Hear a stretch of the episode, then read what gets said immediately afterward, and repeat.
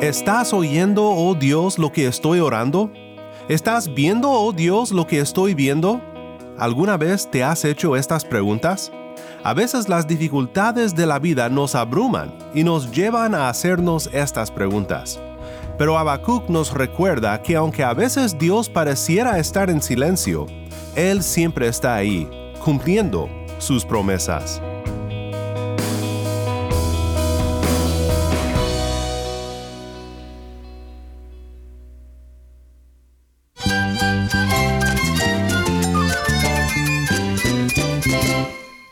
Jesús es nuestro Salvador, nuestro amigo. Cristo es mi guía. Cristo significa todo, pero en primer lugar mi Salvador, mi refugio en tiempos difíciles. Él es nuestra fortaleza. Es la salvación, es la vida eterna. Bueno, Cristo es, es vida. Él es suficiente. Él es el héroe de esta gran historia. Cristo para mí es mi todo. Es todo. Estás escuchando a El Faro de Redención. Cristo desde toda la Biblia para toda Cuba y para todo el mundo. Hola, soy el pastor Daniel Warren. Gracias por acompañarme aquí en El Faro.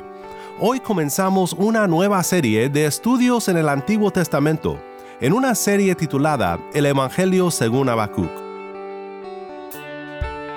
Habacuc es un libro para ti y quiero convencerte de ello en este primer episodio.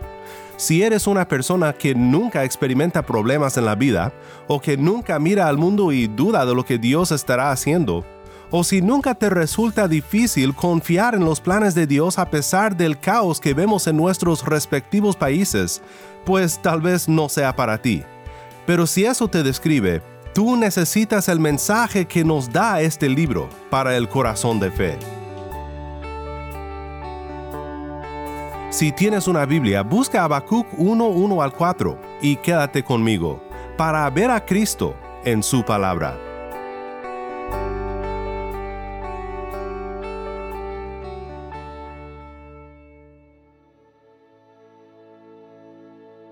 El libro de Habacuc es un libro para personas que luchan por comprender cómo Dios puede estar en control de todas las cosas en medio de todo el caos de la vida.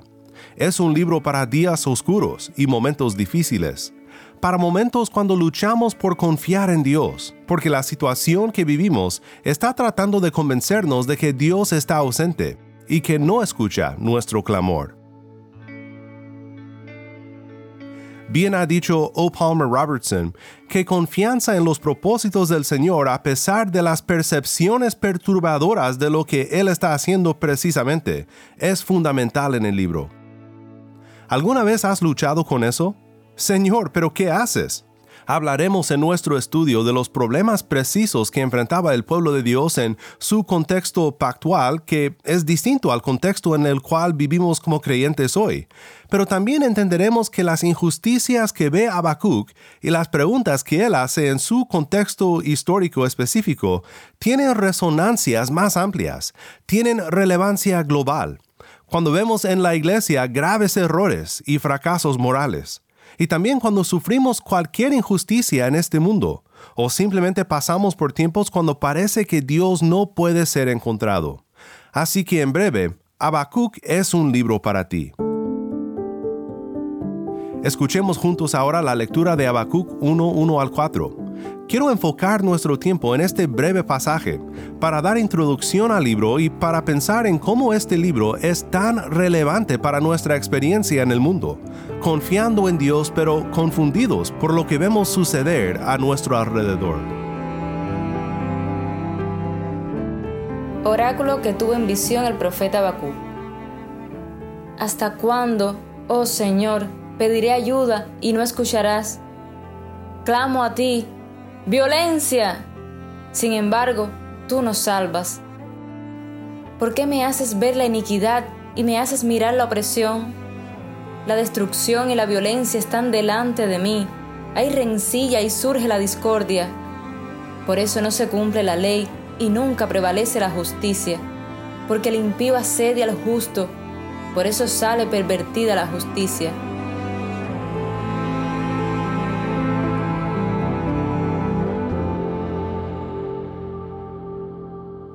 Muchas gracias, Tai. Nuevamente, esto fue Habacuc 1, 1 al 4. Para empezar, ¿qué sabemos de Habacuc? En realidad sabemos muy poco sobre este profeta. Su nombre es una palabra acadia que significa pepino, o por lo menos un vegetal similar.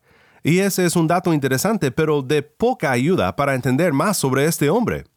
Hay teorías sobre su vida y su ministerio, pero no sabemos del todo dónde ejercía su ministerio precisamente, solo que fue en Judá, el reino del sur de Israel.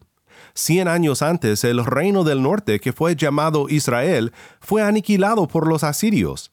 Todos los reyes eran malos en Israel, y el juicio de Dios sobre las tribus del norte fue devastador. Pero en Judá había tanto reyes buenos como reyes malos. Durante el ministerio de Habacuc reinaba el rey malo Joaquim. Fue uno de los peores reyes de Judá. Incluso era poco más que una marioneta en las manos de Egipto. Él había matado al buen rey Josías. Josías, quien empezó su reino a la edad de ocho años, había dirigido una reforma en Judá, cuando los rollos del libro de Deuteronomio habían sido descubiertos después de haber sido olvidados y perdidos por muchos años. Con esta historia puedes entender un poco el dilema o la confusión de Habacuc. Judá había experimentado reforma y renovación al conformarse nuevamente a la ley de Dios y a la adoración de Dios. Pero todo esto parecía ser historia, y la maldad en Judá parecía triunfar. ¿Dónde está Dios? ¿Qué estará haciendo? ¿Por qué las cosas son así? Habacuc, como profeta, hace algo inusual. Normalmente los profetas funcionaban como fiscales de parte de Dios, abogados de la acusación, declarando al pueblo de Dios sus pecados y advirtiéndoles del juicio, llamándolos al arrepentimiento. Pero Habacuc hace algo distinto. Habacuc es un profeta que ha girado hacia Dios y que ha puesto a Dios en el tribunal. Desde una postura de fe, humilde pero honesta, habla francamente con Dios sobre lo que le parecen ser contradicciones y fallas de su parte, no del pueblo. Habacuc es como Job, contiende como una persona de fe, pero con toda la confusión que experimenta, contiende con Dios y clama por respuestas. Podemos dividir a las preguntas de Habacuc en dos. ¿Estás oyendo, oh Dios, lo que estoy orando? ¿Y estás viendo, oh Dios, lo que estoy viendo?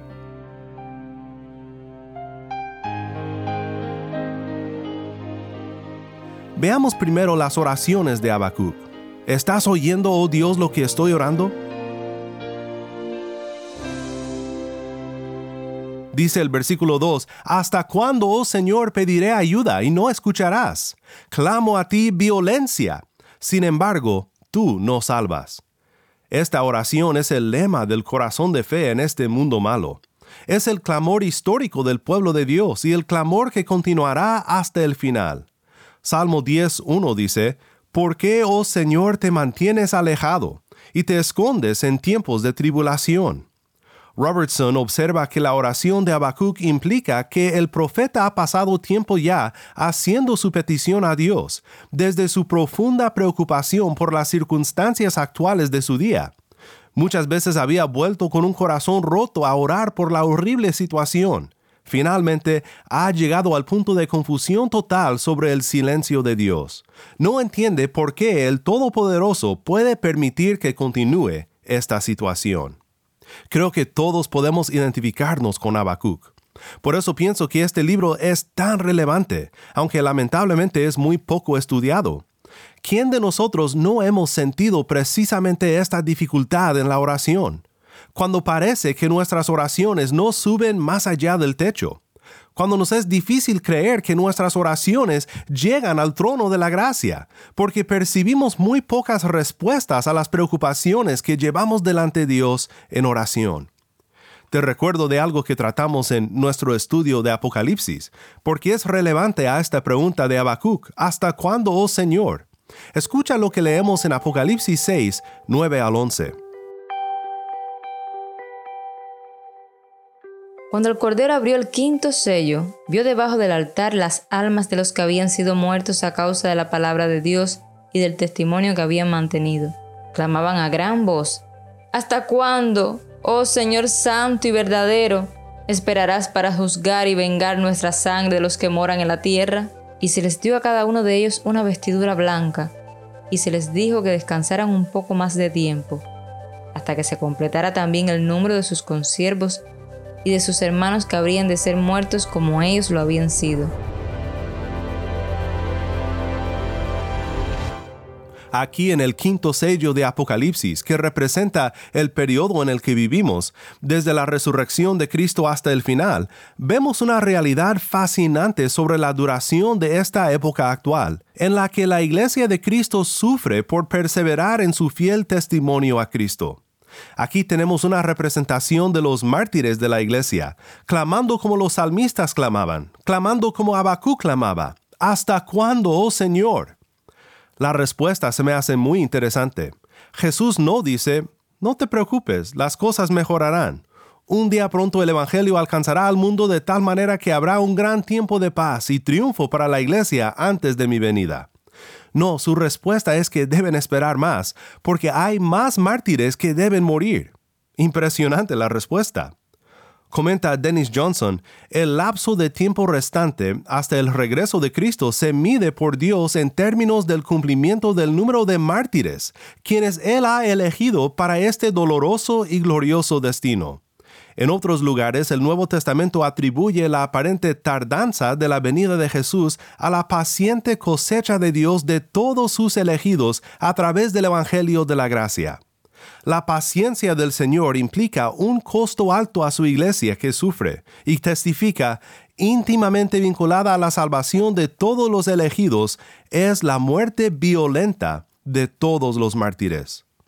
Pues Habacuc recibirá por fin una respuesta de Dios a sus plegarias, y tal como la respuesta de Cristo a los mártires representados en Apocalipsis, la respuesta de Dios revela que aun cuando parece estar ausente, no lo está aun cuando parece estar inactivo, no lo está. Está cumpliendo sus propósitos para llevar a cabo la promesa de Romanos 8:28. Y sabemos que para los que aman a Dios, todas las cosas cooperan para bien. Esto es, para los que son llamados conforme a su propósito. Veamos ahora lo que Habacuc ve a su alrededor. ¿Estás viendo, oh Dios, lo que estoy viendo? Dice el versículo 3, ¿por qué me haces ver la iniquidad y me haces mirar la opresión? La destrucción y la violencia están delante de mí. Hay rencilla y surge la discordia. Otra traducción de este versículo podría ser, ¿por qué me haces ver miserias y me haces mirar el mal? La palabra violencia que Habacuc emplea tiene el sentido de impiedad, de anarquía moral. Habacuc ha visto a Judá reformarse pero ahora parece ser más como en los días de Noé, o como en los días de los jueces, cuando cada uno hacía lo que le parecía bien ante sus propios ojos. Habacuc está perplejo. Seguramente si él mira toda la miseria y el mal a su alrededor, Dios lo mira también. ¿Acaso no hará nada? Podemos pensar no solamente en la miseria y el mal en nuestros respectivos países, sino dentro de la iglesia. Porque Habacuc mira esto no en un mundo pagano por fuera, sino que mira todo esto dentro del mismo pueblo de Dios. Una nación en aquel entonces, pero hoy representado por seguidores de Cristo en todo el mundo. Y podemos ver en la misma iglesia miseria y mal, desviaciones de la verdad, lobos cometiendo barbaridades en vez de apacentar al redil, ¿Hasta cuándo Dios seguirá permitiendo a los lobos en los púlpitos y a los depredadores en las bancas de la iglesia difamar su santo nombre? ¿Por qué continúa esto? ¿Estás viendo, oh Dios, lo que estamos viendo? Recuerdo nuevamente el Salmo 10 donde leemos en los versículos 12 al 15, Levántate, oh Señor, alza, oh Dios, tu mano, no te olvides de los pobres. ¿Por qué ha despreciado el impío a Dios? ha dicho en su corazón, tú no le pedirás cuentas. Tú lo has visto porque has contemplado la malicia y el maltrato para hacer justicia con tu mano. A ti se acoge el desválido. Tú has sido amparo del huérfano. Quiébrale el brazo al impío y al malvado. Persigue su maldad hasta que desaparezca. El corazón de fe puede decir con el salmista en el versículo 1, ¿Por qué, oh Señor? Y también como en el versículo 12, levántate, oh Señor. El corazón de fe, y Habacuc llegará a este punto al final de cuentas, el corazón de fe puede tener serias preguntas y también fe en que Dios puede actuar y que actuará a favor de su pueblo. Habacuc concluye su protesta a Dios en el versículo 4 con una queja muy seria.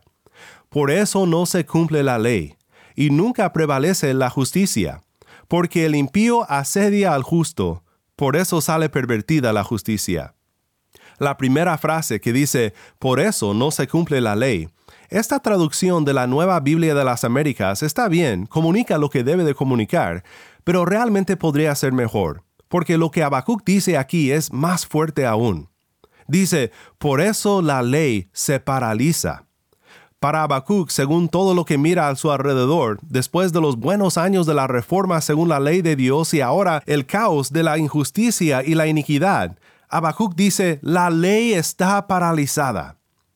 Para ampliar nuestro entendimiento de lo que Habacuc está diciendo, no pensemos solamente en ley como mandamientos o reglas, Habacuc se refiere al Torah. En su caso, lo más probable es que está pensando específicamente en Deuteronomio. En Habacuc capítulo 3 hay muchos ecos de Deuteronomio y el triunfo final de Dios por sobre los enemigos del pueblo. En este momento de su experiencia, rodeado por todo el mal, Habacuc cree que la ley y también las promesas de Dios en aquella ley están paralizadas pero Dios le llevará de desesperación a regocijo en el diálogo que continúa en el libro. Cuando pensamos en la aparente ausencia de Dios, debemos de recordar su fidelidad a sus promesas. Cristo mismo ha experimentado la tentación de desesperarse con la aparente ausencia de Dios, cuando desde aquella cruz del Calvario clamó con gran voz, Elí, Elí, lama sabactani, Dios mío, Dios mío, ¿por qué me has abandonado.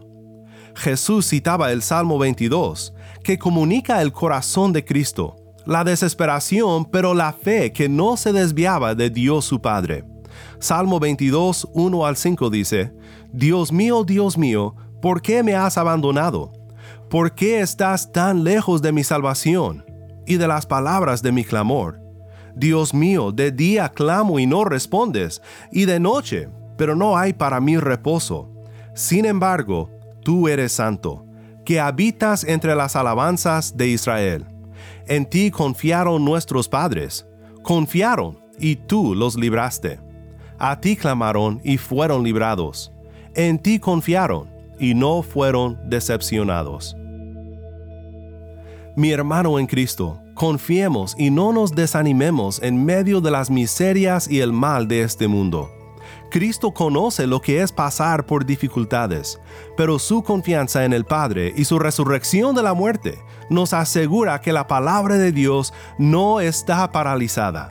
Sus propósitos para nuestro bien y para su gloria se llevarán a cabo, y podemos confiar en Él.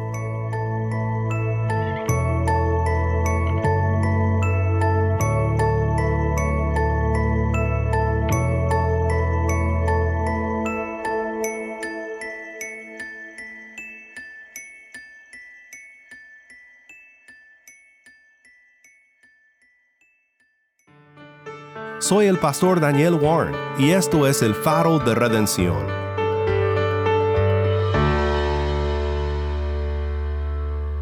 Qué maravilloso es saber que aun cuando no parece, aun cuando nos es difícil creerlo, Dios no está ausente y está cumpliendo sus propósitos para los que por fe se aferran a Cristo, nuestro Redentor. Oremos juntos para terminar. Padre Celestial, gracias por tu palabra. Estamos tan agradecidos por el mensaje de este hermoso libro, que nos recuerda que aunque parezca que la promesa está paralizada, no es así. Tú eres fiel y podemos confiar en ti. Pedimos que nos ayudes a siempre poner la mirada en ti y a creer en tu palabra. En el nombre de Cristo nuestro Redentor oramos. Amén.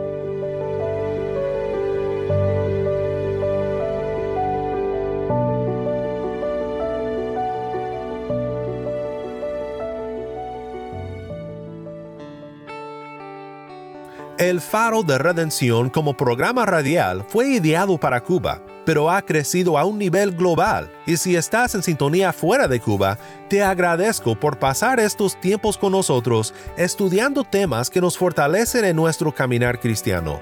Para más información sobre este ministerio y sobre cómo tú puedes formar parte de nuestra misión, visita nuestra página web elfaroderedención.org. Nuevamente nuestra página web elfaroderedención.org.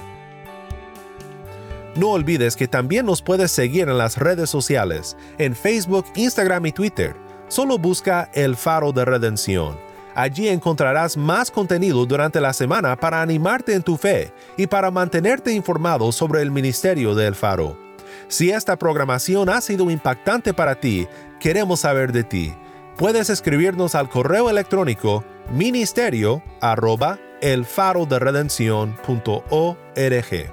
Nuevamente nuestro correo electrónico ministerio arroba elfaroderedención.org o mándanos un mensaje de voz a nuestro número de WhatsApp y cuando nos lo mandes indícanos si podemos incluir tu mensaje en un futuro programa. Nuestro número de WhatsApp es 1-786-373-4880. Nuevamente nuestro número de WhatsApp 1-786-373-4880.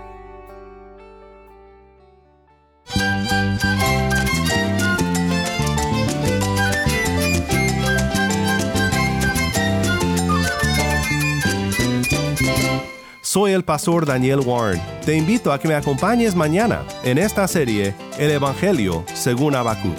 La luz de Cristo desde toda la Biblia para toda Cuba y para todo el mundo, aquí en el Faro de Redención.